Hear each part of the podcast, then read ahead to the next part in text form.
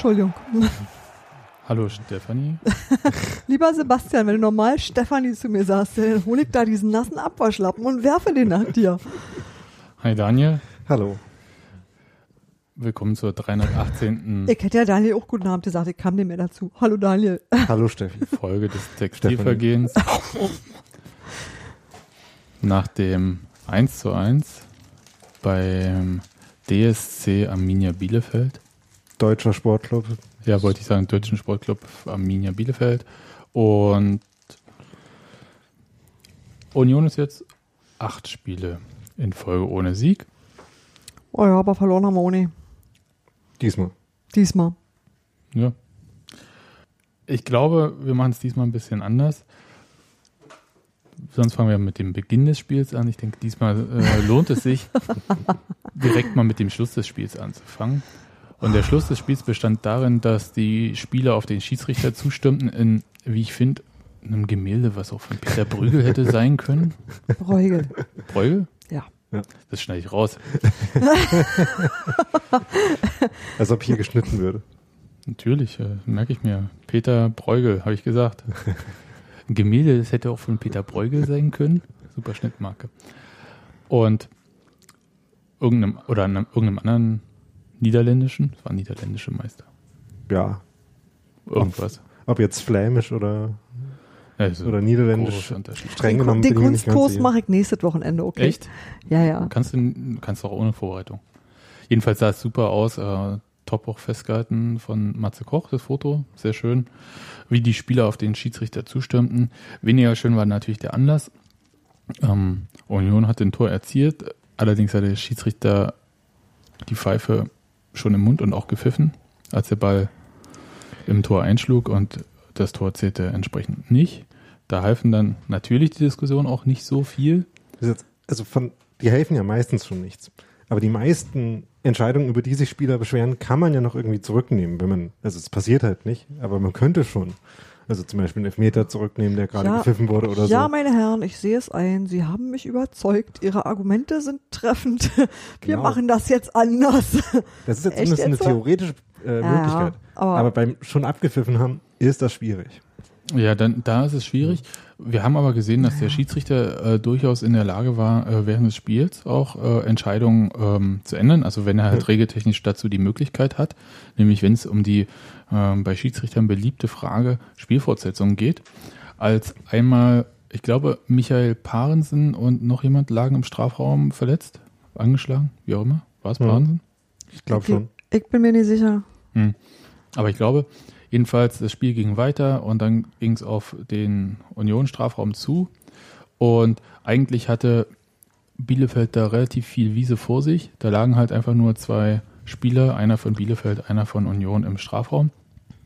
Und der Pass kam komisch und der Assistent an der Seitenlinie winkte, zehn Meter von der Mittellinie entfernt. So, weit oben stand das. Ähm, winkte hektisch abseits. Und der Schiedsrichter pfiff auch. Und dann kam ja schon dann halt so die Bielefelder ähm, Bank dann halt auch zum Schiedsrichter und so. Und alle haben gedacht, naja, wenn er abseits pfeift, es ist klar, das war kein Abseits. Das kann man natürlich übersehen, aber da waren ja zwei Spieler, die da im Strafraum Mhm. lagen. Der Schiedsrichter sieht natürlich erstmal, oder der Assistent sieht ja erstmal nur die Situation vor sich. Und wenn die sich ändert, der geht ja immer von dieser Linie aus, auf der er mitlaufen muss, auf dieser Abseitslinie, auf der gedachten. Und es ist halt schwierig, wenn das mal nicht hinhaut. Also wenn zum Beispiel der Torwart nicht letzter Mann ist, verwirrt das auch einen Schiedsrichterassistenten, genauso wie uns. Ich habe übrigens auch zuerst gedacht, ja, ist doch klar Abseits. Völlig vergessen. Im Fernsehen hast du natürlich auch nicht gesehen, dass die da noch rumliegen. Also wir wussten, dass die da rumliegen. Also vor Man allem, hat es wenn nicht der, gesehen. der letzte mitspielende Abwehrspieler nicht der vorletzte Mann ist. Das ist Genau. der verwirrende Teil. Richtig. Und das ähm, war da der Fall. Und dann hat der Schiedsrichter was sehr Cleveres gemacht. Also hätte er, er diesen Abseitspfiff gemacht, wie alle das ja auch durch die Bewegung des Assistenten gedacht haben, wäre die logische Spielfortsetzung ja Freistoß Union gewesen. Was er aber gemacht hat, war Schiedsrichterball, weil er gesagt hat, er hat ja gar nicht das Abseits gepfiffen, obwohl ich mir ziemlich sicher bin, dass er es gepfiffen hat. Aber der muss ja nicht anzeigen, was er gepfiffen hat. Hm, ich habe gepfiffen. Es wird etwas zu bedeuten Und hat dann, haben. hat dann halt für die Bank der Bielefelder gezeigt, da lagen noch zwei verletzte Spieler. Ich habe das Spiel unterbrochen, damit die äh, behandelt werden können. Und dann ist der Schiedsrichter aber natürlich die logische Fortsetzung. Ähm, und das fand ich schon ziemlich clever, so die Ah. Pause so zu nutzen.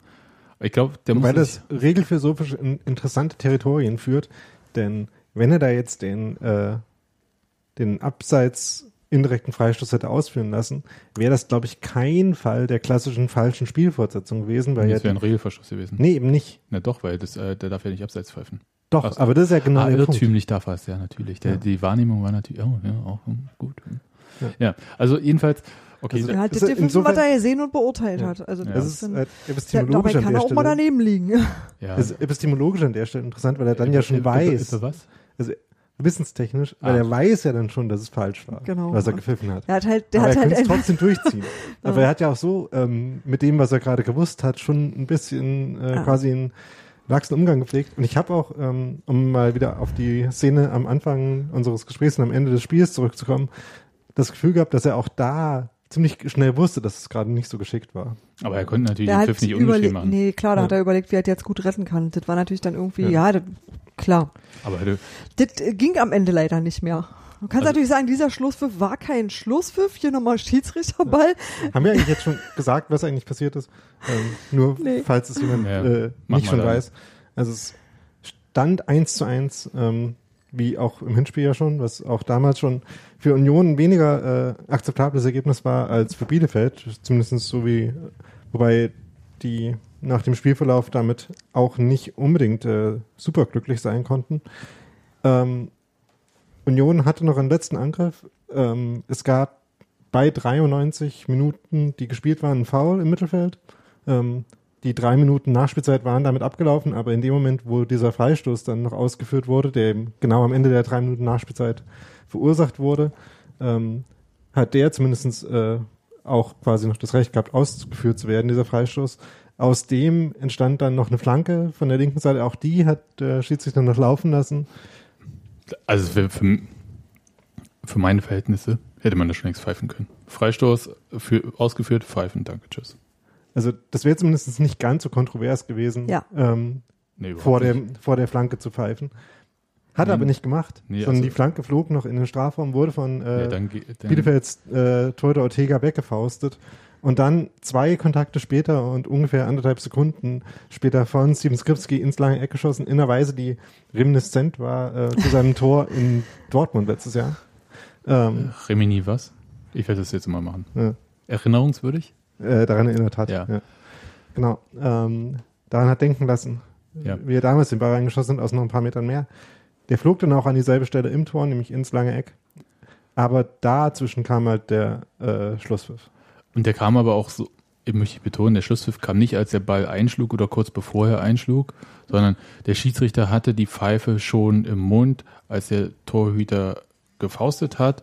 Äh, der faustet den raus, der Schiedsrichter sieht das Ding, verlässt den ähm, Flugmodus. Okay, der, ähm, der Ball verlässt den Strafraum und als er das wahrnimmt, pfeift er halt dreimal. Und ich glaube, während dieses dritten Pfiffes oder so trifft Skripski den Ball. Aber der Pfiff war so deutlich für alle zu hören. Ich, der Torhüter hat sich auch gar nicht bewegt und ich glaube, den hätte er auch wahrscheinlich auch. Glaub, das glaube ich nicht. Also ich habe mir das äh, vorhin noch ein paar Mal angeguckt. Ein Bielefelder hat zumindest weiter gespielt, nämlich derjenige, der den Schuss blocken wollte. Mhm. Ich glaube, Burner war das, ähm, der da reingeflogen ist in so einer Grätsch-Haltung und eben den Schuss abblocken wollte. Und der, äh, die anderen haben ein bisschen mehr aufgehört zu spielen als der Bielefelder, aber ich, es sah von in der Hintertorperspektive, wo man den äh, Ball durch die äh, Bielefelder durchfliegen sehen, nicht unbedingt so aus, als ob da einer hätte drankommen. ist ein bisschen wie beim Kindergeburtstag, wenn alle dieses Spiel spielen, wo man Eis ruft, dann müssen alle erstarren in der Pose, in der sie gerade sind und da, wo sie gerade sind. Und wer sich bewegt, ist raus. Das ist natürlich nicht so, du bist in der Bewegung drinne. Du kannst ja nicht, also du kannst ja nicht beim Ausholen denn den Ball nicht schießen. Was willst du denn machen? Also das ist ja, also du siehst ja auch nicht, dass der jetzt gleich pfeifen will, sondern spielst halt weiter, bis es vorbei ist und dann dauert es in- einfach einen Moment, bis tatsächlich alle verstanden haben, ist jetzt abgepfiffen und halt raus sind aus der Bewegung. Ist doch Ja. total logisch. Also man, man friert ja halt nicht ein. Man hält ja nicht das Bild an. Wir sind ja nicht im Fernsehen. Also bei Skripski fand ich schön, wie er den Schuss halt so durchzieht, wie er ihn halt fort und dann aber sofort auch auf die Knie sinkt und in so einer Verzweiflungspose. Der, dem war das auch Ja. klar, dass das einfach ein Hauch zu spät war, denke ich auch. Aber, also Und für alle anderen war es, glaube ich, weniger klar, weil für alle anderen die Situation überhaupt nicht zu überreißen war in dem Moment, Ja. weil du ja nicht wissen kannst, hat der abgezogen noch bevor oder war das vorher drin, die, das, das siehst du doch ja nicht so schnell, das verstehst du doch auch erst hinterher angesichts der Fernsehbilder. Ja. Und dann Nicht klar zum Beispiel auch, war das auch für die Leute äh, in der äh, Kneipe, in der ich das Spiel gesehen habe. Da ähm, ist auch erstmal davon ausgegangen worden, dass das gezählt hat. Ja, ich Und- muss sagen, dass ich tatsächlich auch erst den dritten Pfiff gehört habe. Ich habe, ich habe tatsächlich ging mir das, war mir das zu viel auf einmal, um zu sagen, wann genau was passiert ist. Ja. Konnte ich tatsächlich nicht gleich. Man Vielleicht kann auf jeden Fall festhalten, dass es äh, ein Fehler war, das so zu machen. Ähm, ja, der Moment ja. war schlecht gewählt. Das war der denkbar ungünstigste Moment, um dieses Spiel abzupfeifen. Und man kann auch sagen, dass die Argumentation der Bielefelder, dass die Zeit ja, die Nachspielzeit schon abgelaufen war, nicht so richtig Das- funktioniert. Das ist ja total real. Wenn der Schiedsrichter Ja. sagt, wir spielen hier noch, dann spielen wir hier noch. Und wenn er sagt, äh, ihr habt vorher rumgetrödelt und deswegen gibt's jetzt trotz der angezeigten drei Minuten vier, dann müssen sie damit Ja. leben, weil das ist seine Entscheidung. Und vor allem, wenn der Freistoß halt, wie gesagt, noch quasi in der angezeigten Genau. Nachspielzeit verursacht wird, dann ist auch normal, dass man Genau. den rausfinden lässt. ja, na klar. Und dann zumindest wartet, bis die andere Mannschaft irgendwie im Ballbesitz ist. jo. Das ist eigentlich so die, ähm, der Ja, normale aber- Ablauf der Dinge. Aber und also regeltechnisch äh, ist der Schiedsrichter natürlich äh, Man kann das machen. man klar. kann an Man der kann Stelle das so alles machen. machen. Das, äh, Ja. Re die Regeln sind da ein bisschen unterspezifiziert. aber nee, nee, die, die sagen halt, es ist im Ermessen des Schiedsrichters, Genau. Das Spiel zu beenden, wenn die Nachspielzeit, die angezeigte, Genau. abgelaufen ist. Und wenn seine Meinung war, an der Stelle ist jetzt hier Feierabend, dann ist dann Feierabend. Das es ist gab doch mal so. auch ein Spiel, ich weiß, deutsche Nationalmannschaft irgendwann 60er Jahre, wo dann halt ähm, bei irgendeinem Turnier ähm, der letzte Eckball abgepfiffen wurde. Also der Eckball äh, wurde ausgeführt, aber da drin gleich abgepfiffen. Also der kam halt quasi nicht mehr nach äh, dem Pfiff im Strafraum an. so alt bin ich nicht. Aber ich man, kann, man kann sich ja auch ein bisschen für Geschichte interessieren und Sachen nachlesen. Also, ich würde sagen, der Schiedsrichter macht das bestimmt nicht ein zweites Mal in seiner Karriere. Also jedenfalls nicht absichtlich. Die Karriere ist übrigens noch jung. Also Die ist super Tobias jung. Reichel ist das äh, Sechstes Zweitligaspiel, was er gepfiffen hat. ungefähr, ja. Ja, also das ist- auf jeden Fall erst in dieser Saison Zweitligaschiedsrichter. Und der hat auch eine wirklich, wie, also aus Union sich doch eine sehr äh, gute Auslegung des Handspiel, der Handspielregel äh, gezeigt. Sein sechstes Zweitligaspiel war es. Ja. Da äh, hätte ich ja mal so Fragen. Also, äh, was genau spricht denn dafür zu sagen, dass das ein äh, ahndungswürdiges äh, Handspiel ist? Also, ich meine, man kann Also ja jetzt es dafür, um wenn man Micha der, Parensen Genau. in der Was kann man denn dafür, wenn man 49. Minute, also der Länge nach auf den Ball 1 schlägt. Also, das ist ja, also, das Nee, fand ich er ja irgendwie nicht. Also- tatsächlich. aber er ist so reingefallen in Ganz dem kurz. Ja. die Szene erstmal, Daniel, beschreiben und dann können wir Äh. Vogelsammer an der Stelle war durchgebrochen nach einem Katastrophenballverlust von Damir Kreilach, wenn ich gerade die beiden Szenen richtig zusammenbringe, genau. Und äh, Micha Parensen hat dann versucht, Vogelsammer abzudrängen äh, zur Seite hin, dann den Schuss zu blocken, hat sich quasi in den Schuss werfen wollen Nee, nee, der ist gestolpert. ist dann gest also ja, also er wollte halt, gestolpert. ja, ähm, und ist dann mit den Händen voraus halt gefallen. Das hat auf jeden Fall seine Körperfläche vergrößert in dem Moment. Aber die Absicht äh, ist halt auch, äh, da gibt es halt verschiedene Fragen und das ist halt tatsächlich so der Punkt, wo es bei Schiedsrichtern halt Ja. so ist, äh, da, da gibt es halt kein richtig schwarz oder weiß aus. Die Absicht muss beim Handspiel schon gegeben sein, soweit habe ich es verstanden. Nun wird aber äh, Spielern, vor allem Profis, eine viel höhere Absicht unterstellt, selbst wenn sie für uns als Ja, Normalmensch ja. nicht da wäre. Äh, ja, ich würde sagen, klar, du hast eine bessere Körperbeherrschung und zwar vom Berufswegen. Das finde ich auch einleuchtend. Also das finde ich auch, dass der Maßstab ein anderer ist, sehe ich ein. Ihm So. wird aber normalerweise nicht äh, zugemutet, äh, quasi flat on their face Ja, äh, genau. fallen, Genau. fallen zu müssen. Genau, der, wäre quasi, nicht, der wäre glatt auf die Nase gefallen. Insofern, okay. Der, was er nicht gemacht hat, zum Beispiel, äh, Parensen, er hat nicht äh, zum Ball oder Das zum einen Spieler beim Fallen geguckt. Genau. Keine Ahnung, ob der Schiedsrichter das in dem Moment wahrgenommen hat oder nicht. Aber der hat in die völlig falsche Richtung geguckt ja. und hat den Ball da quasi nicht kommen sehen. Kann man natürlich wiederum argumentieren, er weiß ja, wo das Tor steht und was die Richtung ist, in die der Ball halt zu spielen ist, um ein Tor zu erzielen.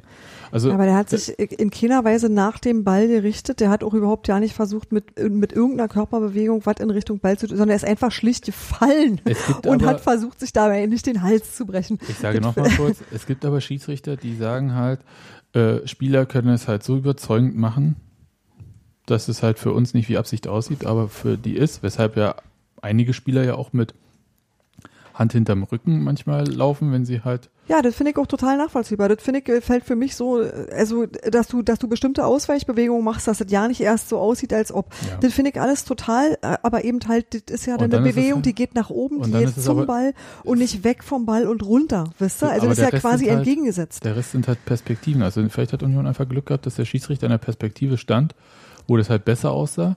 Von manchen Kameraperspektiven aus sah es halt auch aus, als hm, kann man vielleicht auch mal pfeifen.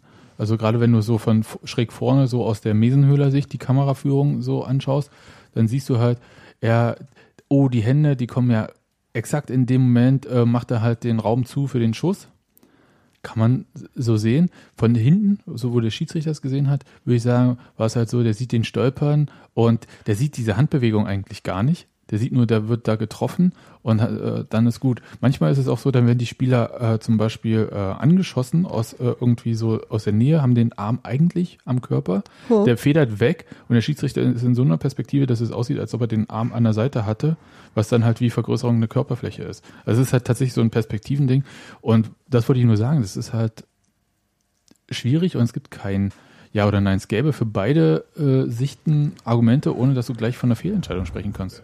Und das finde ich ziemlich, Oh, das Finde hätte ich ich ziemlich grad- also, krass. hm. Also ich fand da ja, ich hätte es auch hart gefunden. also ich habe instinktiv gedacht, dass es auf jeden Fall ein Elfmeter ist. Ja, Ähm, ich auch. Lamicha Paaren sind ja offensichtlich auch.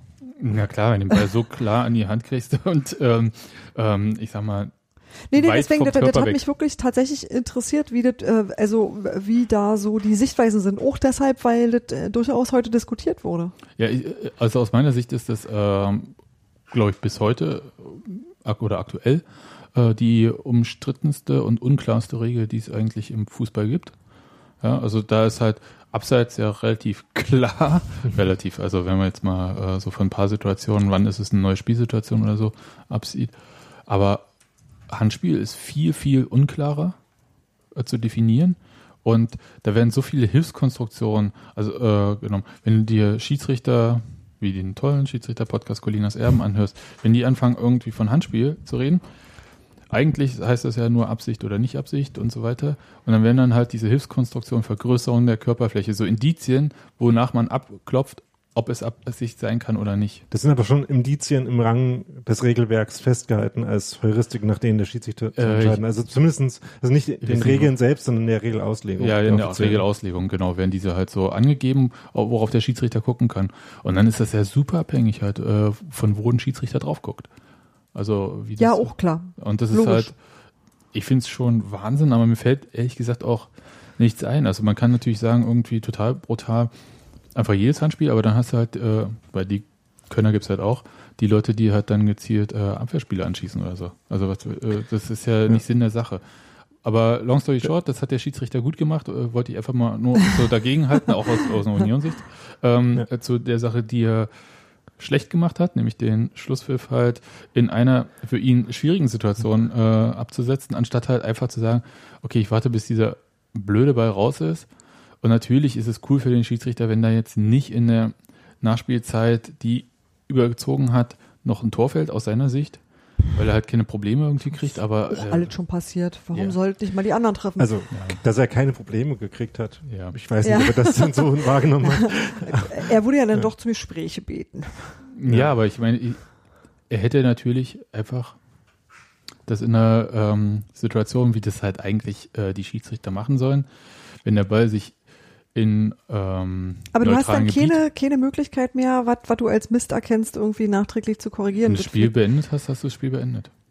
Naja, aber auch das kann ja, kann ja genauso falsch sein wie verschiedene andere auch. Man kann ja auch unterwegs über einen Elfmeter diskutieren. Wisst ihr? Also das ist ja, man kann ja bei verschiedenen Ein, ähm, ähm, ähm, Entscheidungen hat man ja die Möglichkeit zu korrigieren. Wenn Nee. meinetwegen dein Assistent an der Seitenlinie sagt, so, nee, hier, das ist Quatsch, Ach dann so, hast du doch die Möglichkeit zu korrigieren. Also wenn du wie Ahlenfelder irgendwie in der 70. Minute mal ein Spiel abpfeifst, Ist- kann, äh, kann man das, glaube ich, aber in dem Fall war das halt eine Spielbeenden. Da gab es ja war kein Regelverstoß oder irgendwas. Also das, ich wüsste nicht, was er da hätte. Aber es wäre ein schöner Moment zu sagen, ey, ich hab's nicht so gemeint. Kannst du ja nicht machen. Geht ja nicht. Also wenn das Tor das war meine Frage, ob es eine Möglichkeit gibt, nee. das zu revidieren, Nee. wenn man der Meinung ist, man hat sich da, also man Nee. war jetzt irgendwie zu schnell. also, Also es wäre für ihn auch blöd. hätte, hätte er das Tor gegeben äh, und gesagt, ja, ein Zuschauer hat gepfiffen und hm, oder so, Ich glaube, das Spiel wäre neu angesetzt worden. Das wäre ein klarer Regelverstoß gewesen. Ja, das meine ich Ja. auch nicht. Das, also Ja, nee, das da- natürlich, da- nee, da kommst du, da kommst du nicht so elegant raus wie mit ich, die, ich habe gar nicht das Abseits gepfiffen, wir machen einen Schiedsrichter. Nee, nee, aus dem Irrtum musste, da musst du halt äh, dann schon irgendwie auch eine Haltung haben, musst du irgendwie sagen, so, ich habe die Situation falsch eingeschätzt. Ich glaube, es wird ihm auch nicht. Äh, Da kann ich nochmal einen Schwank aus meiner ja. Jugend erzählen. Oh, bitte. Erzähl mal. Ist ja noch, Also dir noch nicht so lange her wie bei uns. Du kannst dich noch besser erinnern. Gerade so. Ähm, wenn, ich, als ich ungefähr zwölf Jahre alt war oder so, war ich auch mal Schiedsrichter. Es begab sich zu einer Ja. Zeit als. und habe auch mal ein Spiel gepfiffen und stellte sich raus, dass ich das auch zu früh abgepfiffen habe, aber noch, also zu früh nicht, äh, also wie auch äh, Herr Tobi Reiche war, glaube ich, der Name, Hm. aber ein bisschen mehr zu früh, nämlich eher so zehn Minuten als Also so, zehn Sekunden. So, Al, so A- Ahlenfelder-mäßig. Ja. Und ich habe das dann damals tatsächlich nochmal angepfiffen, weil das irgendwie die konfliktvermeidendste Lösung zu sein schien. Denn die D-Jugend, die da gespielt hat, war irgendwie nicht so happy damit, dass sie jetzt zehn Minuten früher spielen sollten. Das lag damals daran, dass ich meine Uhr nicht richtig im Griff hatte. Ähm, war regeltechnisch, glaube ich, aber auch nicht richtig. Ja, aber was macht man denn regeltechnisch? Also regeltechnisch ähm, ist das sehr schwierig. Also ich glaube, da kommt man aus dem Regelverstoß, den man da vielleicht äh, begangen hat, nicht mehr so einfach raus. Vielleicht, ne? Vielleicht ist ein guter, den man auf jeden Fall begangen hat. Aber ja, gut. Fragt mal die Schiedsrichter äh, eures Vertrauens dazu. Ich weiß es nicht. Aber in dem Fall, das äh, für Union äh, jedenfalls ist klar, das war kein Regelverstoß vom Schiedsrichter. Und ähm, auch für Bielefeld, da gab es keinen Regelverstoß vom Schiedsrichter. Dass man das nicht macht, weil man halt einfach sagt, okay, wir gehen halt äh, einem Streit aus dem Weg. Und es ist ja nicht wie beim Handball mit einer Sirene und dann äh, hier Stopp und fertig. Ja. Ja. Dann einfach, wenn der Ball im neutralen Gebiet ist, quasi abpfeifen, danke, tschüss. Und keiner beschwert sich. Und wenn sie sich beschweren, dann sind sie selber schuld. Oder sie beschweren sich zumindest nicht wegen des Pfiffes. Okay, aber das war so, ich wollte das gar nicht so lange diskutieren. Jetzt habt ihr schon wieder. Nee, mich hat das interessiert. Also es sind so, so Dinge, da hört man auch gerne mal an, was alle anderen dazu zu sagen haben. Ich fand's halt einfach, ja, ich habe mich fürchterlich aufgeregt, weil ich mich schon noch irgendwie, wie soll ich sagen, ich habe mich gewissermaßen betrogen gefühlt. Also ich, hab, ich war wirklich sauer, weil ich Du irgendwie warst dachte, eins mit der Mannschaft. naja, wie kann man denn sowas abpfeifen? Das muss man doch, äh, kannst du, kannst du mal, Also zumindest die äh, mitgereisten Unioner haben das ja auch einfach ignoriert und Auswärtssieg gerufen und gefeiert. Und Beziehungsweise nur Sieg. Und das Aus- typische Klatsch-Ding. was Ja. äh, auch immer. Und das fand ich schon auch okay, das kann man auch so machen dann mal. das ist ja wenigstens mal eine Anerkennung dessen, dass man irgendwie sich drin gehauen hat. Das finde ich auch Aber okay. wir wollen vielleicht mal ein bisschen über dieses Spiel an sich reden. Ich bin jetzt eigentlich fertig. Nein, aber das war, wisst ihr, das ist der Moment, wo du denkst, ich habe doch auch mal Glück verdient. Ja, So, und sonst kriegst du halt immer selber dieses scheiß letzte Tor in der hintervorletzten Minute der überzogenen. Verlängerung. der letzte Sieg Und von wenn Union du eigentlich auch mal dran wärst, dann denkst du so, Gegen dann pfeift der das ab. Das ist doch der letzte furchtbar. Sieg von Union gegen St. Pauli war auch weit in der Nachspielzeit. Ja. Nur Aber so. da kein Schiedsrichter eventuell irgendwas falsch gemacht bei Nein, dem nein. Tor. Nein, Gar keinen Fall. Nee, nur St. Pauli selbst. Ja, aber ich, ich wollte nur mal sagen zu dem Also- Thema äh, Union und immer die anderen wegen Ironie. gegen die Ostclubs und Ja. so. Oh, ja, aber warte mal, was habt ihr mir erzählt? Wie viele ohne Sieg? Acht. Aber Gut. das lag sicher nicht Gut. an den Schiedsrichtern und an der Reicht. Wir sind wieder dran. Ja, aber Verstehst du? das kann man ja auch in 90 Minuten regeln. So, und jetzt Na, mal offenbar ja nicht. fangen wir mal kurz mit dem Spielbeginn an. Spulen wir mal zurück. Also nach zehn Sekunden habe ich mir schon gedacht, hm, die neue Taktik, die da Union hat oder neue Formation, so richtig, so richtig gut sieht das nicht aus. Aber wir, wir konnten uns ja darauf vorbereiten, indem wir äh, die Texte von Matze in Bild BZ lesen, Genau. der doch relativ detailliert und äh, auch, ich glaube, fast treffend, Fast ganz genau. Ja. fast ganz genau, ähm, ähm, da prognostiziert hat äh, mit seiner Glaskugel, ähm, wie Union spielen wird. Also Dreierkette, ich war ein bisschen überrascht. Also erstens, weil mir ist entgangen, dass man das im Trainingslager in Testspielen irgendwie probiert hat. Also War das ich glaube, das irgendwann? einzige Testspiel, wo das probiert wurde, war das interne. Ja, Wenn ich äh, da nicht was aber davon habe ich ja nichts gesehen. Ja. Also ähm, da haben sie ja nicht so viel gezeigt. Wahrscheinlich mit Absicht. Und die Dreierkette bestand halt, und das fand ich auch überraschend, aus Marc Teuron, Marvin Friedrich und dann Michael Parensen. Oder das war jetzt nicht die richtige Reihenfolge, aber so. Und die Nominierung von Michael Paaren in die Startelf. Wen hättest du denn äh, da sonst gesehen? Wer ist da noch übrig?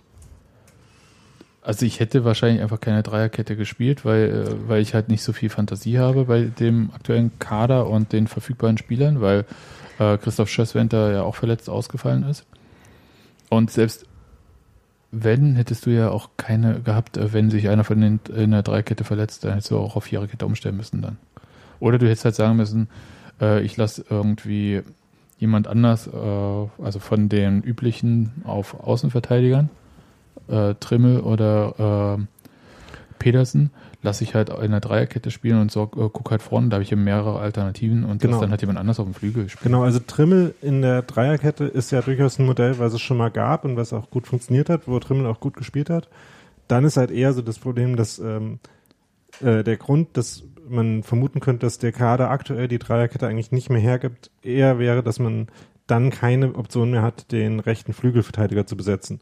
Also das könnte man dann vielleicht mit Lars jemandem Dietz. wie, ja, aber Lars Dietz ist ja eigentlich Innenverteidiger, dann ein bisschen Sechser und dann schon eher der ähm, Ja, ein ja. Au rechter Außenverteidiger der Marke äh, deutsche Nationalmannschaft, wenn da irgendwie so jemand wie Bartstuber oder ähm, oder Hövedes Außenverteidiger gespielt haben. Also nicht so ideal. die Flügelverteidiger-Version Nee. davon.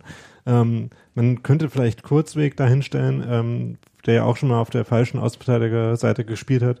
Aber ob das jetzt viel besser wäre, als äh, dann wieder umzustellen, weiß man nicht. Vor allem, ähm, weil der Unterschied in der Rolle der Außenverteidiger äh, jetzt als Flügelverteidiger und der normalen von Trimmel und Petersen eigentlich sehr gering war. Also eigentlich haben die genauso gespielt wie sonst, nur dass halt im Zentrum dann noch einer mehr war. Genau. So, und äh, also gegen den Ball sah es ja auch mehr wie eine Fünferkette aus, ein bisschen versetzt. Ja. Und das war schon dann auch in Ordnung, aber man hätte halt im Verletzungsfall oder so dann halt auch doch dann so krass umstellen müssen, wie wir es gerade gesagt haben, Ja, beziehungsweise eben auch nicht so, also auf eine. Viererkette. Genau, also die Umstellung zurück zur Viererkette wäre nicht so eine krasse gewesen. Also- also interessanterweise fast die kleinere Änderung, als die Formation beizubehalten. Und es gab dann noch im äh, defensiven Mittelfeld und im zentralen Mittelfeld Wechsel. Ähm, Also einer im defensiven Mittelfeld hat sich halt daraus ergeben, dass einer von den beiden Sechsern, Prömel und Groß, eben quasi zurückgezogen wurde, aber nicht in Personalunion quasi, sondern eben ähm, Micha Parensen dann sozusagen für Grisha Prömel in die Mannschaft gekommen ist. Auch da konnte man sich überlegen, ob wenn man sich jetzt nur diese Position als Sechser und die Leistungen zuletzt anschaut, ob man nicht auch eher dann groß aufgegeben hätte, wenn man schon einen der beiden aus der Mannschaft nimmt. Ähm, und Prömel nicht vielleicht für die Rolle vielleicht noch der bessere gewesen wäre. Dafür gibt es auf jeden Fall Argumente ähm, mit der Weise, wie beide ähm, gerade auch im Passspiel sich verhalten, wie beide sich freilaufen. Ähm, ich hatte da das Gefühl, dass ähm, Prömel eher die besseren Aktionen hatte, ähm, als beide gespielt haben. Aber äh, Felix Groß hat an der Stelle seinen Platz behalten. Und vor ihm hat Damir Kreilach gespielt, ähm, der dann sozusagen für Marcel Hartl ähm, in die Mannschaft kam und auch an die Gogia, Akaki Gogia vorgezogen wurde. Soweit so gut und es funktionierte erstmal gar nicht so, wie man das sich erhofft hatte. Union hat ziemlich auf den Ball verloren, so die erste Viertelstunde. Und zwar aber auch in jedem Mannschaftsteil. Also das, Mhm. da nahm sich kein Mannschaftsteil was und Bielefeld hat, wie ich fand, sehr aggressives Pressing gespielt. Das typische Bild war, dass Union irgendwie in der Dreierkette den Ball hatte, dann groß im Mittelfeld, quasi als einzige offensichtliche Anspielstation stand, aber auf keinen Fall anspielbar war, weil die beiden Spitzen von, ähm, von Bielefeld, in dem Fall man das äh, nicht Stefan, äh, heißt der Stefan Klos? Nee, Fabian. Fabian Klos. Ähm, sondern Vogelsammer und Putaro haben es eigentlich immer relativ locker geschafft, den Passweg von dem Innenverteidiger, der gerade den Ball hatte, zu groß zuzustellen.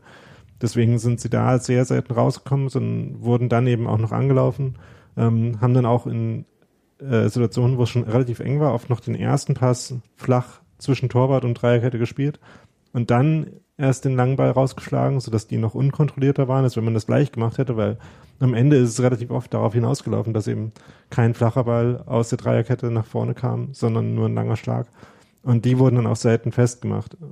Was auch schwierig war, aber äh, das waren so Bälle, die, ja, du sagst es, die waren unkontrolliert und die gingen halt auch äh, selten in einen Raum, den man belaufen konnte dann. Also so halt, wo man denkt, okay, wenn die schon so hoch stehen, also das war ja eigentlich auch eine Option und so fast ein bisschen, wenn es auch äh, mit sehr viel Glück ist ja auch so das Tor da entstanden.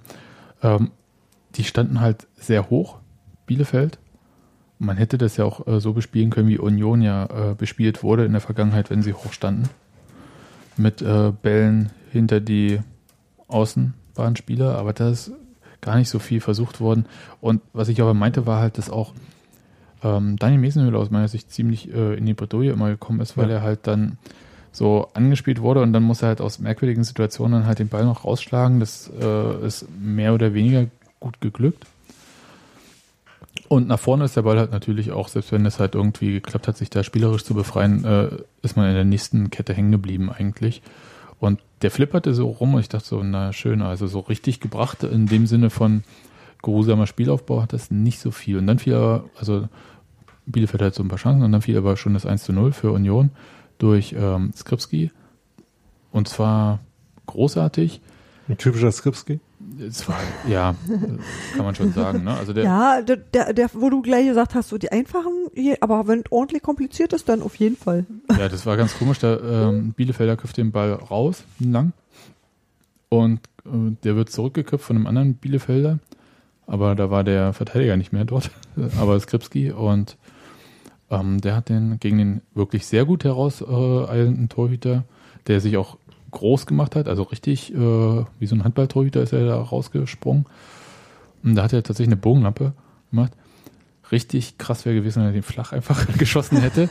Aber da musst du schon ziemlich krass drauf sein, wenn du das machst. Und den Ball auch so kontrollieren können. Aber die Bogenlampe sah sensationell aus, weil sie halt kam genau richtig runter, hatte andererseits aber genug Tempo, damit der Abwehrspieler nicht noch hinkommt und den mit einem Fallrückzieher oder sonst wie irgendwie rausschlagen kann. Ähm, das war ein sehr schönes Tor und danach lief es auch ein bisschen besser für Union. Ja, aber es war eben, dieses Tor entstand ja, weil ähm, es einen langen Ball von Union nach vorne gab, Polter den verlängert hat und dann eigentlich äh, Bielefeld schon drangekommen war, aber dann zwei Bielefelder Verteidiger sich gegenseitig angeköpft haben und der Ball dann eben Skripski in die Füße fiel. Und damit hat es was mit den allermeisten Union-Chancen gemeinsam, nämlich dass sie irgendwie auf Zufall oder auf äh, Gegenpressing, Ball raus, erobern und ab äh, Kellerfußball. Da war jetzt nicht so richtig viel mit Gegenpressing. Nein, nein, war nicht, aber es war halt so, ähm. es war, war so ein bisschen so ein, ähm, äh, wie wir das halt in der Spätära von Keller gesehen haben. Äh, langer Ball irgendwie festmachen. In dem Fall haben die Verteidiger den Ball festgemacht und äh, weitergegeben und dann los. Ja, ja und und das war in vielen Situationen, wo irgendwie bei Union was ging, so dass ähm, man auf solche Aktionen angewiesen war. Also zum Beispiel die Chance von äh, Marcel Hartl dann in der zweiten Halbzeit, als äh, Simon Hedlund ihn angespielt hat. Da kam der Ball in die Tiefe auf Hedlund auf dem Flügel auch äh, aus einem gescheiterten äh, Tackling oder dazwischengehen des äh, Bielefelders. Aber das ist ja auch die Stärke von Union. Also das ist ja so, äh, also es ist die Schwäche und die Stärke. Ja? Also es gehört zu dieser äh, Spielweise dazu, dass man als Mannschaft relativ wenig Ballbesitz hat.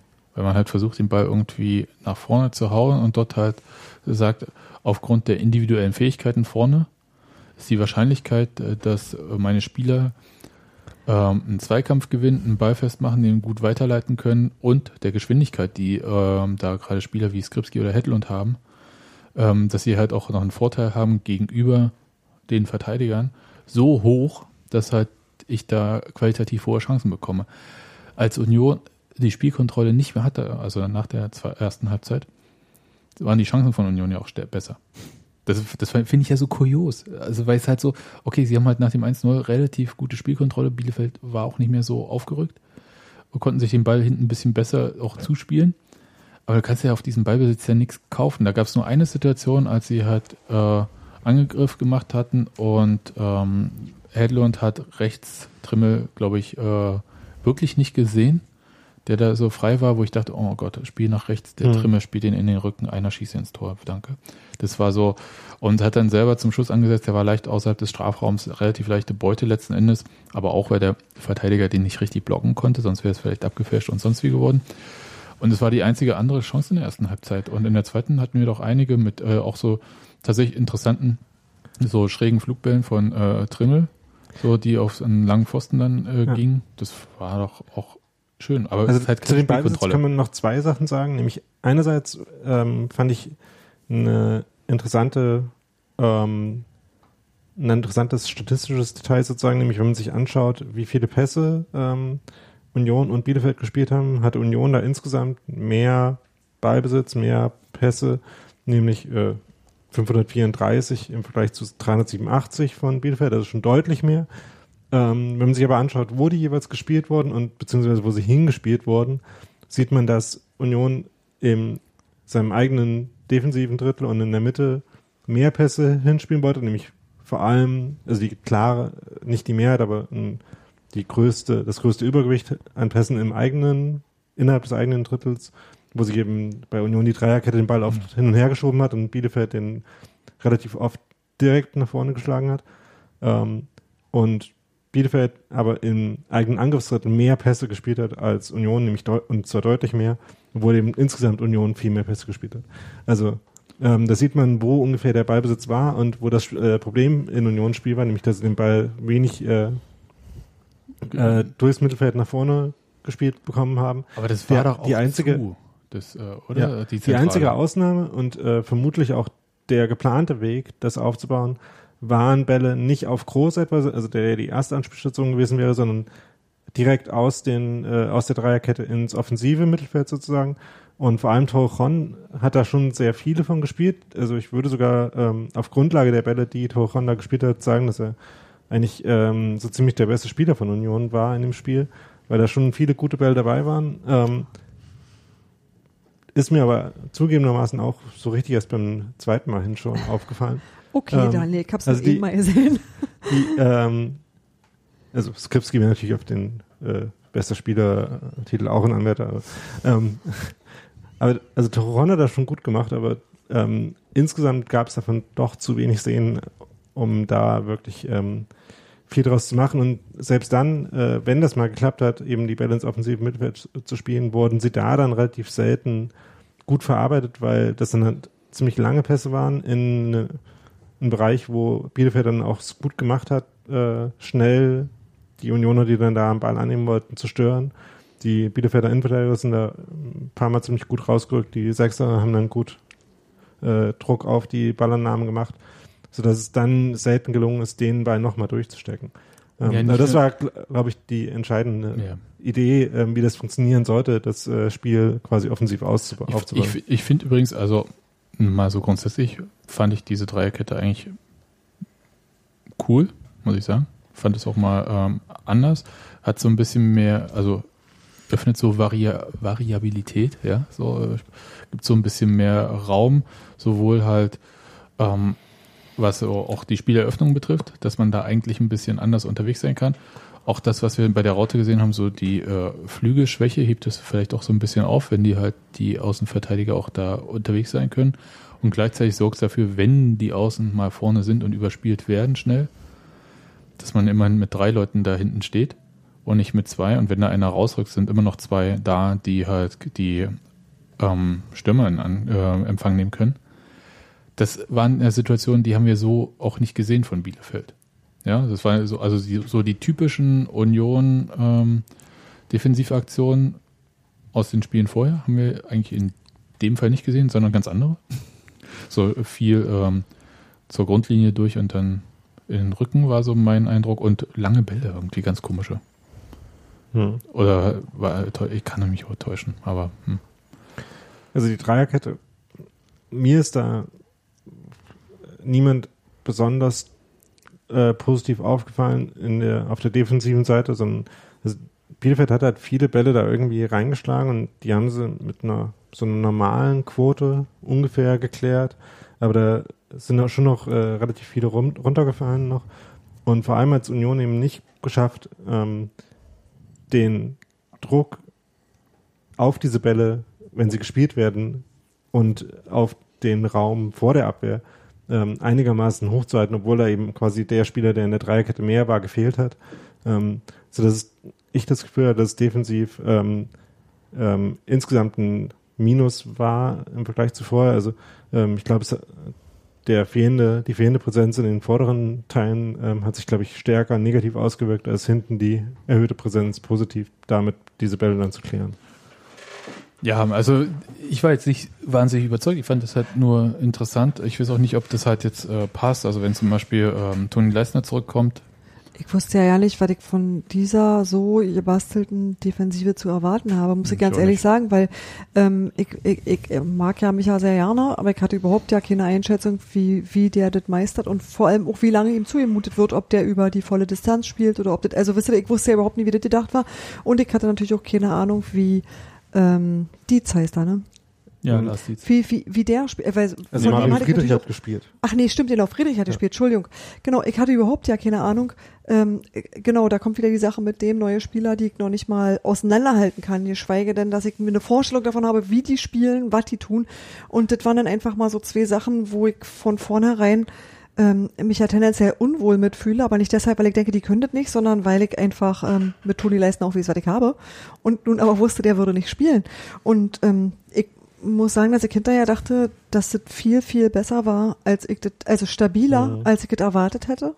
Also ruhiger, ausgeglichener und ähm, dass ich hinterher eigentlich dachte, so, man, das war jetzt ja nicht, das war ja nicht so schlimm. Also ich, ich, ich finde Toni Leistner gut, das ist jetzt hier unbenommen, ja, aber das war, das sah ganz ordentlich aus. Ganz, ganz ordentlich. Und das fand ich, das hat mich überrascht und das möchte ich auch, also, äh, wenn man da irgendwas netter zu diesem Spiel sagen kann, dann würde ich das gerne anmerken. Also bei Marvin Friedrich bin ich jetzt noch nicht viel schlauer, ähm, wie man das Niveau von ihm, äh, also und auch von Dietz, die ja aus ähnlichen Situationen kommen, einschätzen soll. Also ähm, Die sind Ball, beide super jung, oder? Die sind beide gar nicht mehr ganz so richtig jung. Also So Anfang 20? Okay, Ja. das gilt bei Fußballspielern nicht. Ich weiß, das ist Nee. nur unter normalen Menschen so. Ja. Also als äh, ja. also ich glaube Friedrich ist 22 oder fast schon 23 oder so. Ähm, ja, hat- super jung. ähm, hat jetzt auch vor allem halt eher so rohe Befreiungsschläge hinten rausgespielt, äh, weniger von den Bällen, die ähm, Tor Ron gespielt hat, aber ähm, also es jetzt, ist jetzt auch nicht, was man ihm äh, im ersten Spiel in der zweiten Liga vorwerfen kann, wirklich, sondern da muss man noch abwarten, wie sich das entwickelt. Ähm, was man dabei noch sagen kann, ist, dass äh, Felix Groß Rolle im Spielaufbau auch ein bisschen schwierig war. Also ähm, wenn er halt da stand, wo er eingeplant war im defensiven Mittelfeld, hat er da wenig Bälle bekommen, weil er eben oft abgedeckt war. Ähm, sich die Bälle dann noch hinten abzuholen, ist aber auch nicht so wirklich zielführend gewesen, weil Unionsproblem ja schon die ganze Zeit war, dass sie in die Bielefelder Defensivformation nicht haben reinspielen können. Wenn da jetzt die eine Anspielstation, die man da eventuell hätte, auch noch aus der aus dem Bereich, wo man hinspielen will, rausgeht und sich noch fallen lässt und dann äh, Groß da auch noch lange Bälle gespielt hat, ist es nicht besonders äh, zielführend. Äh, Es war keine leichte Rolle für ihn, aber ähm, ich hatte auch nicht das Gefühl, dass es ideal gelöst war. Es gibt ja noch andere Sichtweisen auf das Spiel. Ähm, zum Beispiel, dass der Einsatz der Mannschaft, den kann man ihr überhaupt nicht irgendwie absprechen. Das war absolut in Ordnung, auch wenn nicht alles funktioniert hatte. Äh, spielbar war halt, was so ein Tor machen kann, so mit der Mannschaft. Also es hat schon auch so kurzzeitig zumindest Sicherheiten gegeben. Erfolgserlebnisse brauchen sie dringend. Schade, dass sie sich das halt in dem Spiel nicht geholt haben. Ich hatte so ein bisschen schon die Hoffnung gehabt, dass sie das halt, nachdem sie in der ersten Halbzeit gemerkt haben, dass man das auch auf eine gewisse Art runterspielen kann, dass sie das halt so Nürnberg-mäßig vielleicht runterspielen, so in der Mhm. zweiten Halbzeit, aber das ist ja dann überhaupt nicht so gekommen. Also ich habe mit dem Narrativ so ein bisschen meine Probleme, weil ich jetzt nicht fand, dass es in der ersten Halbzeit besonders souverän gewesen wäre nach dem Tor. Und äh, vor allem eben, als die zweite Halbzeit losging und als, es, als das Tor noch nicht gefallen war für Bielefeld, dann ähm, erstmal schlechter wurde. Ja, Und- es war, war ja, sofort und das schlechter. Ja, und das ist eine merkwürdige, also es passt nicht so richtig in dieses Narrativ. Nein, nein, nein. also, das das- ähm, also das Tor geschossen zu haben und zur Halbzeit immer noch zu führen, ist ja eigentlich schon äh, halt ein kleines, teilweise Erfolgserlebnis, wie man es da ähm, erwartet. Und im Gegenteil, nach dem Tor für Bielefeld wurde es dann wieder besser. Ähm, da hatte ja dann Kreilach direkt danach eine Chance. Ähm, Davor hatte er vor allem eine Chance. Die war die eine nach, dem, das war ja das Ding, dass er halt, Also als er den Ball knapp Skripski hatte noch beim. Stand von 1-0 äh, eine Chance, ne, wieder nach einem äh, nach einer verfehlten Kopfballabwehr, Also wo meines Erachtens sind beide äh, Skripski vor dem gewesen. ich bin mir, nee, ich glaube die Kreilach-Chance, wo er Okay. äh, den Ball knapp am, knapp rechts am Tor vorbeitropfen lässt nach einer schönen Flanke von Mhm. Trimmel, die war direkt nach Ach dem so. Gegentor. Okay, das kann ich auch nicht mehr Ja. sortieren, aber ich weiß, was Ja. du meinst. Hm? Ähm, Skripski hatte äh, vor ihm noch eine Chance, wo Ich hätte aber trotzdem gerne die Langeweile Ja. aus der ersten Halbzeit nach dem 1-0 mitgenommen. Lieber langweilig Ja, gewinnen als aber ich hatte nicht, so- also ich hatte halt nie in dem Spiel das Gefühl, dass es irgendwie jetzt gerade so ruhig, also relativ beruhigt vor sich Nee. hinläuft und so irgendwie, richtig doll nicht. Irgendwie da jetzt nicht mehr viel passiert. Naja, das hatte einen schläfernde Moment da. Also das hatte schon so Phasen, wo du irgendwie dachtest so, pff, da, da macht ja keiner mehr was. Das war schon, also das hatte schon auch so wirklich so richtig Hänger. Hm. Ja, aber äh, Also nicht, nicht, weil sich Ja. keiner bewegt hat, sondern tatsächlich, weil man sich irgendwie so neutralisiert hat auf so eine komische Art. Also das war ganz, ich, ich bin ja trotzdem der Meinung. Also äh, wir können ja viel reden über äh, Position und äh, wie man halt dieses Spiel angeht. Aber halt so grundsätzlich mal ein paar Erfolgserlebnisse täten der Mannschaft gut.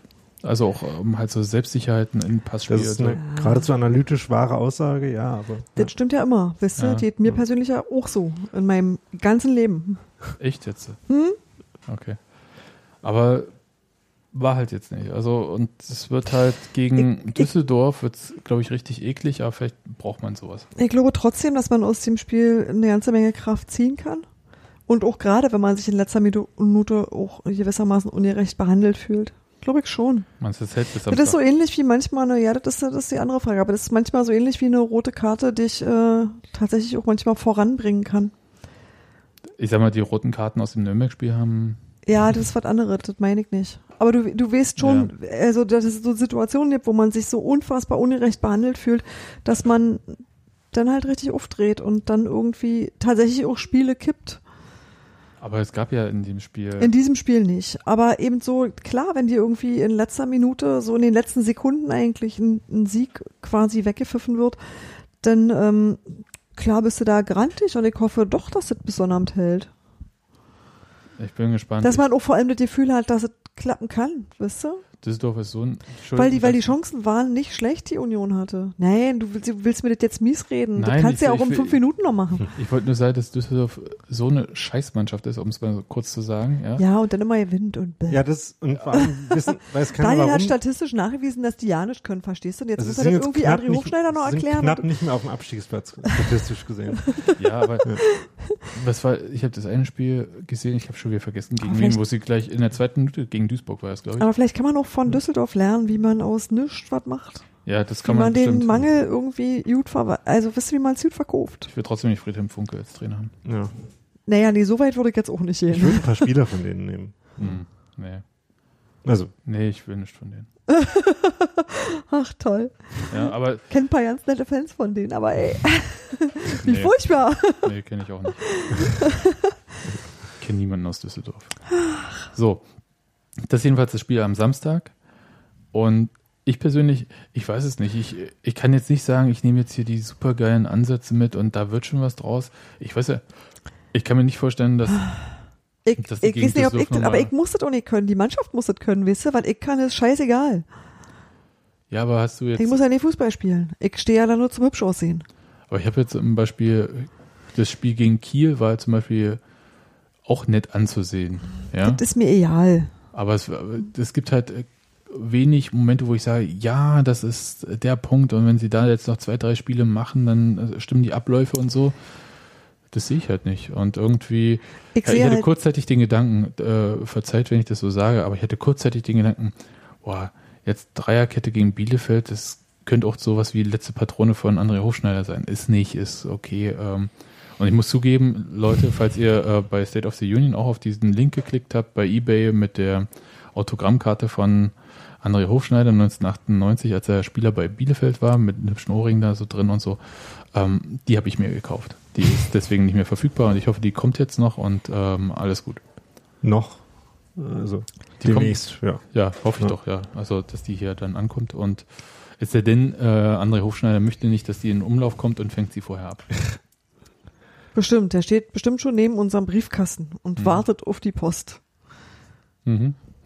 Naja, Nichtsdestotrotz, ich kann mir vorstellen, dass manche Tore dann auch mal renieren. Wisst du, dass manche Chancen einfach auch umgesetzt ja, werden. natürlich. äh, äh, Das und ist ja dass das, so Dinge einfach auch besser werden. Und ich sehe diese Möglichkeiten nach wie vor. Ist tatsächlich nicht so, dass ich sage, da wir bin ich, verlieren da zwingend. bin, ich, bin ich total überzeugt von. Also die Qualität auch der Chancen war ja auch gut. Also, Aber die Eben. Qualität der Chancen des Gegners waren auch nicht schlecht. Also die waren sogar besser ähm, insgesamt. Also, Laut Expected Goals. Aber ja, aber auch unserer nach, auch nach subjektiver, auch nach total subjektiver Wahrnehmung. Also man, das Tor von Bielefeld war ein bisschen glücklich. Das war auch nicht so super geschickt verteidigt. Ähm, wenn man noch mal dran erinnert, es war ein Schuss so aus 20 Metern, der sich in einem äh, schnelleren, weniger hohen Bogen als der von äh, von Skripski ins Tor senkte. Ja, Ähm, nachdem das, vorher ja, nachdem vorher Groß ähm, erst ein paar Schritte gut äh, auf Kerschbaumer, der dann später das Tor schoss, Druck ausgeübt hat, dann noch ein paar Schritte unnötig, so den Passweg dann geöffnet hat nach vorne, dann musste Torron aus der Kette rausrücken, hat dann versucht, das mit einem einer Grätsche zu lösen. Die Grätsche ähm, hat den Ball dann aber dummerweise zu einem Bielefelder befördert, der nochmal auf Kirschbaum abgelegt hat und der hat den Ball dann reingeschossen. Es äh, war ein unglückliches Tor, aber es gab auch ähm, in der ersten Halbzeit noch ein paar Chancen für Düsseldorf. Es gab vor, äh, Bielefeld. Es gab vor allem die kurz vor der Halbzeit, als äh, Putaro ähm, versucht hat, mit dem falschen Fuß äh, aus fünf Metern den Ball reinzuschießen und es deswegen nicht geschafft hat. Also ich tue mich ebenfalls schwer mit den Ansätzen. Es ist jetzt nicht so, dass ich mich wahnsinnig darauf freue, am Sonnabend gegen Düsseldorf zu gucken zu dürfen. Ja, aber nichtsdestotrotz, neuer Versuch. Aber über einen Sieg gegen Düsseldorf freue ich mich sehr. Immer. Und zwar Aus Prinzip. theoretisch sogar noch mehr als über einen Sieg. Sonst vielleicht. Aber das ist ja so. Ähm, am Dienstag, jedenfalls, wenn wir mal das Spiel so ein bisschen weglassen, gibt es ja Fan-Treffen mit Dirk Zinger. Ja, also heute in einer Woche Genau. bei Genau. Aufnahmezeit. Hm. Ähm, ich glaube, für so die Atmosphäre wäre ein Sieg wahrscheinlich auch ganz gut dort. Ähm, ja. bin sehr gespannt, wie das sein wird. Anstrengend wird es sein. Überfüllt wird es sein. Ja, kommt rechtzeitig. Trinkt nicht so viel. nee, Quatsch, macht, was er wollt. Vorher. Aber, aber ich sag mal so, es empfiehlt sich, wenn man was fragen möchte, nicht vorher schon getrunken zu haben, sondern vielleicht erst danach, wenn eben die Antwort nicht gefällt oder so. Hm. Ja, ich bin gespannt. Also ich kann mir vorstellen, dass die Fragerunde definitiv länger wird als der äh, moderierte Teil des ähm, Fan-Treffens. Ist ja immer so anfangs irgendwie, wird so ein bisschen am Moderator Matti Michael gemacht, das diesmal ähm, so ein bisschen gequatscht, Fragen gestellt und dann gibt's quasi Genau, die Fragen Fragen. ins Plenum. Aus dem Publikum. Genau, und, Und dann das ist ja auch richtig so. Ist ja ein Fan-Treffen. Ist ja nicht irgendwie ein Unterhalt, also ist ja nicht dafür da, dass man berieselt wird, sondern hat schon, man soll sich schon treffen. Naja, sonst könntest du ja sagen, es ist eine Vorlesung, mein Gott. Die meinen das schon ernst und äh, ja, da ist bestimmt was los. Kommt alle. ich ich habe hab die Frage bekommen äh, äh, von einem Freund irgendwie, ob er denn, obwohl er nicht Mitglied ist, äh, da trotzdem hingehen darf. Habe ich gesagt, na klar. Wenn er nicht die Journalisten ist, dann darf er. Genau, Ist nicht Ja. medienöffentlich. richtig. Aber äh, hab, ich habe ihm geschrieben, besorgte Unioner sind auf jeden Fall gern gesehen. Ja. Gut. Ähm, Wie ist mit dem Besorgten irgendwas bei Union, wie ist das da sonst so? so das ist alles. Frankfurt und so. Was? Nee, alles gut. Ähm, sonst noch irgendwas, worüber wir unbedingt zwingend reden müssen? Ich habe jetzt gerade nichts auf dem Zettel. Marvin Friedrich, ähm, mit dem würde ich schon gerne ein paar Spiele äh, geben, bevor ich ihn so irgendwie bewerte. Ich kann da jetzt auch noch nicht so viel sagen. Der hat solide gespielt.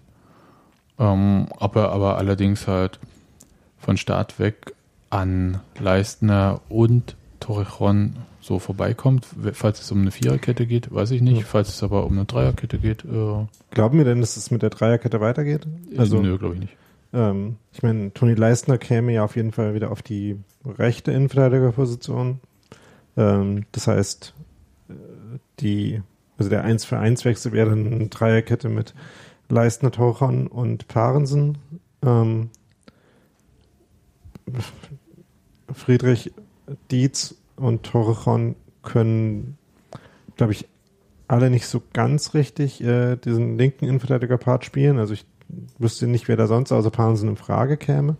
Ähm, also denkbar wäre es, aber ähm, gerade weil Düsseldorf auch noch stärker auf offensive Außen setzt ähm, und eher mit sowas 4-3-3-artigem spielt, ähm, würde es auf jeden Fall mehr auf eine Fünferkette hinauslaufen. Ähm, mit nur einem Stürmer im Zentrum. Also, also ich glaube, ähm, dass grundsätzlich da eine Viererkette auch ähm, eher dazu passen würde, aber André Hofschneider wird es uns vorher nicht verraten. Äh, müssen wir hoffen, dass Matze Koch, Koch wieder ja. mal, ähm, äh, uns die Aufstellung vorneweg gibt. Ja. Ich habe ich hab sonst äh, nicht viel zu sagen. Ich bin nicht äh, in der Lage, jetzt hier irgendwie riesig Mut auszusprechen und äh, alles wird schon und so. Ich sehe das Bemühen und ich sehe einfach, dass die Mannschaft, wie gesagt, dieses Erfolgserlebnis einfach braucht. Aber ist jetzt nicht so, dass ich sage, ja, mit dieser Strategie wird es jetzt auf jeden Fall was. Ich glaube, das ist egal, mit welcher Strategie die, die gerade spielen, die brauchen einfach einen Sieg. Um es mal so runter. Also eine fast stammtischmäßig zu sagen. Ja sinnvolle Strategien helfen halt im Durchschnitt beim Gewinnen. Aber. Gut. Dann äh, also, quäle ich uns nicht länger. Ja, ja und äh, euch da draußen auch nicht. Wir wissen es doch auch nicht. Das muss der Trainer äh, machen und der wird es schon irgendwie hinkriegen. Und wenn nicht, dann müssen wir Dirk fragen, wie es weitergeht am Dienstag beim Fan-Treffen. Sag ich mal so jetzt einfach. Genau. Du jetzt Dirk fragen, okay? Ich frage ich frag so und dann äh, kriegt bestimmt auch eine Antwort. Vielleicht nicht die, die ich dann hören wollte oder so. Weil, wie auch immer, wir hören uns nach dem und vor allem gehen wir weiterhin hin. Düsseldorf-Spiel? Natürlich gehen wir dahin. Das ist ja überhaupt keine Frage. Nee, ich habe, ähm, ja, ihr habt da mal so ein bisschen gelesen, das ist erstaunlicherweise zu Heimspielen sind wieder Tickets im freien Verkauf erhältlich und zwar relativ zeitnah zum Spiel. Das ist ungewöhnlich und ich glaube, da äh, ja. scheidet sich gerade auch so ein bisschen. Du weißt schon. Ich, ich glaube. Spreu, Weizen, Roggen, alles so. Ich, das Getreide. Hm. Ich weiß gar nicht, ob ich das jetzt so nennen würde. Also ja, war. Doch, ich glaube schon. Ähm, weil gerade Winterferien jetzt so ein Ding ist, wo die Leute halt auch tatsächlich wegfahren, aber Hast andererseits. Du sonst auch nicht. Sonst ist, also, nee. Winterferien? Ja, doch, du hast natürlich auch Winterferien, aber die Leute sagen sich, ey, jetzt sind Winterferien, wir haben mal Zeit, alle zum Fußball zu gehen.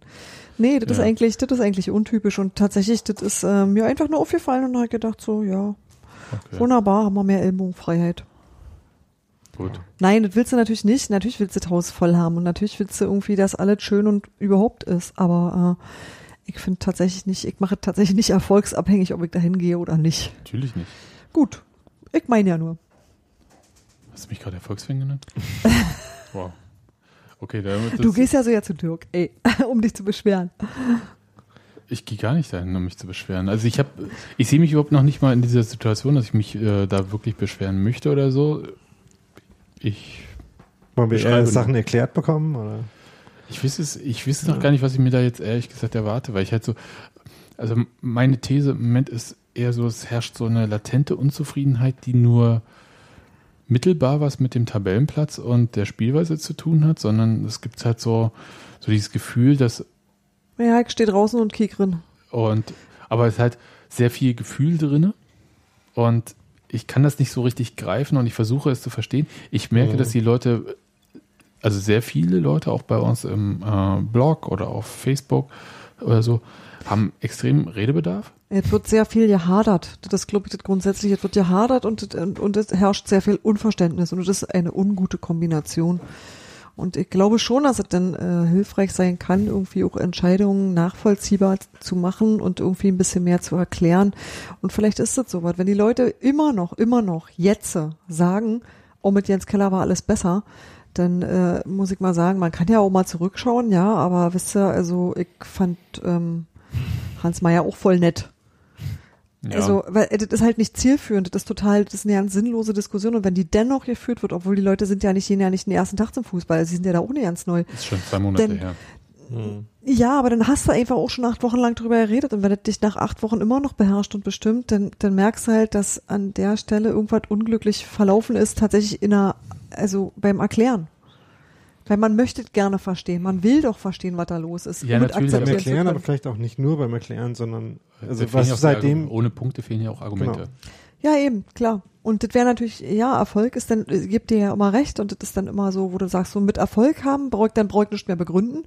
Wenn aber nicht, dann ist es schon sehr hilfreich. Stellt euch mal vor, und deswegen meine ich halt, äh, wird es vielleicht wirklich sehr interessant am äh, Dienstag, also ohne dass da jetzt irgendwie direkt was passiert am Dienstag, aber stellt euch mal vor, die DFL kommt jetzt bei ihrer Grundsatzdebatte, die sie ja jetzt äh, für sich intern erstmal führen möchte, da gehört ja Union auch dazu, zu den 36 Grundsatzdebatten führenden Vereinen äh, der DFL, ähm, nachdem halt Hannover 96 erklärt hat, in Anbetracht der Tatsache, dass ihr Antrag auf Ausnahme von 50 plus 1 wahrscheinlich abgelehnt würde, haben sie gesagt, der, sie lassen den Antrag ruhen.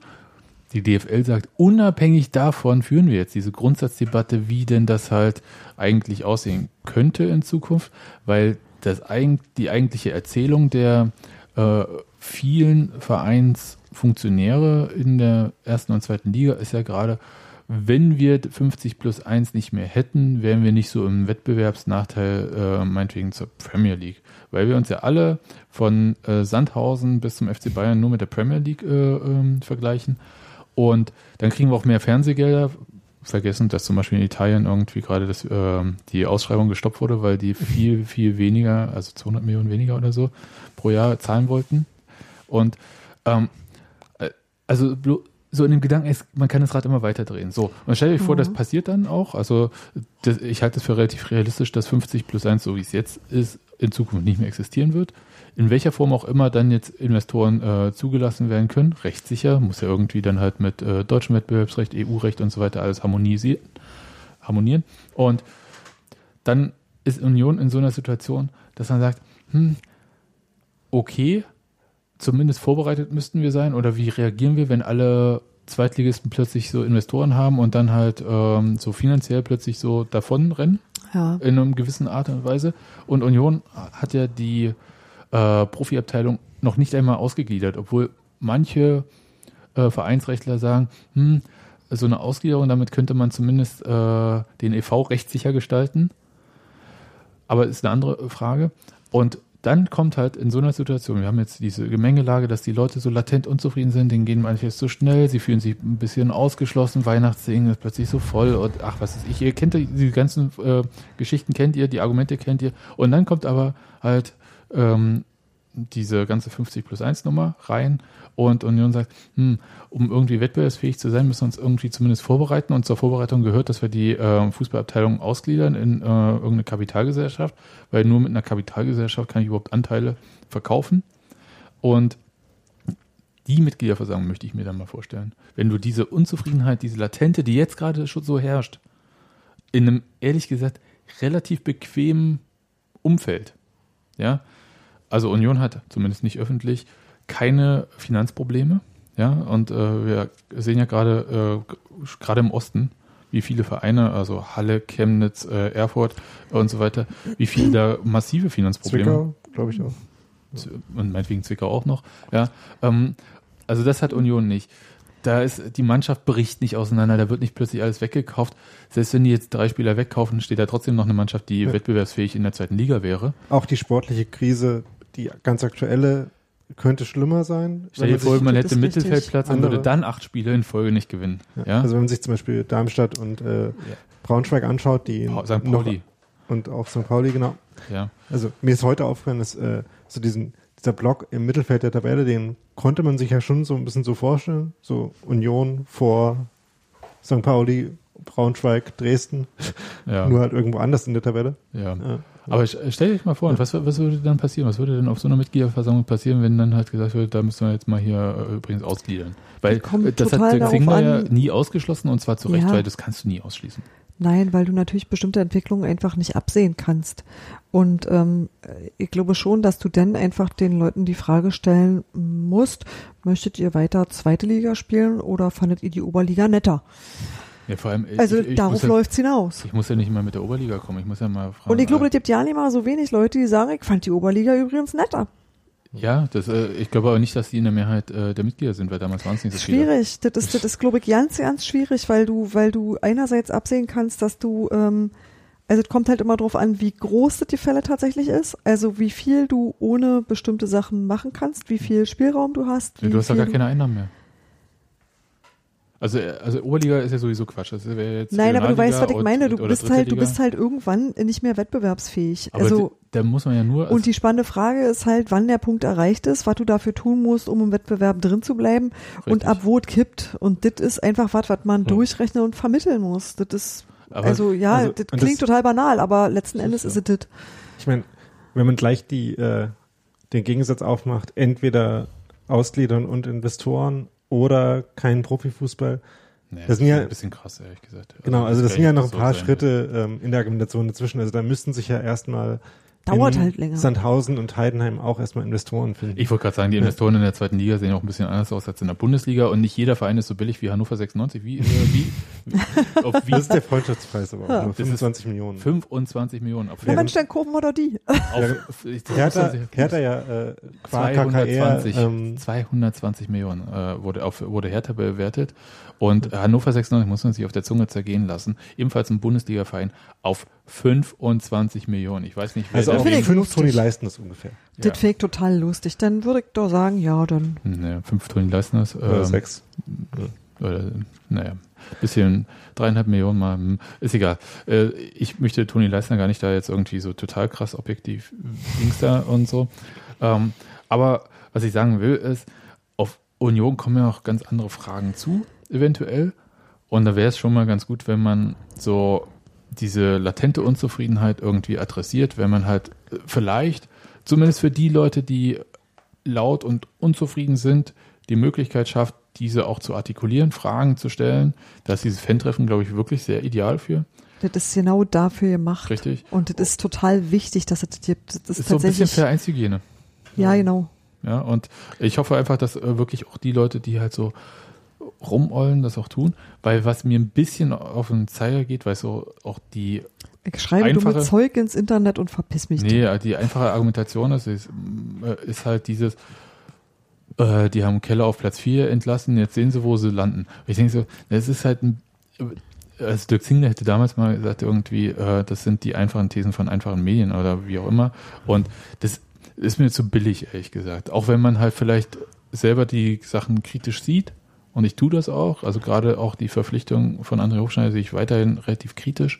Ähm, trotzdem wünsche ich André Hofschneider nichts Schlechtes. Ja, oder ich wünsche ihm noch nicht mal Misserfolg, sondern ich wünsche ihm Erfolg. Auch wenn ich die Verpflichtung nicht so nachvollziehen kann, wie das vielleicht andere tun können. Ne, ist dann halt so. Ja, aber gut. Bin sehr gespannt. Jedenfalls, wer unzufrieden ist, soll mal am Dienstag kommen. Und auch trotzdem ins Stadion gegen Düsseldorf. Eben. Wow. Vor 20 Minuten wollten wir eigentlich Schluss machen. Du wolltest. Ja, Sind es zehn, glaube ich. Ah, hier mit Nachspielzeit. Hey. ja nicht abgepfiffen. Ne? So geht's auch, ne? Herr wie Dings. Tobias Dings. Äh, ja. Dings. Ja, Gott, vorhin wussten wir noch den Namen am Anfang des Podcasts. Naja, da waren ich wir verwechsel schon unsere eigenen Spieler. Das ist wirklich Zeit. Ja, alles klar. Macht's gut. Wir hören uns nach dem Spiel gegen Düsseldorf wieder und dann sicherlich äh, vielleicht auch mit Hans-Martin, Gero oder Robert oder allen dreien. Wir werden's sehen. Bis dann. Tschüss. Tschüss. Ciao.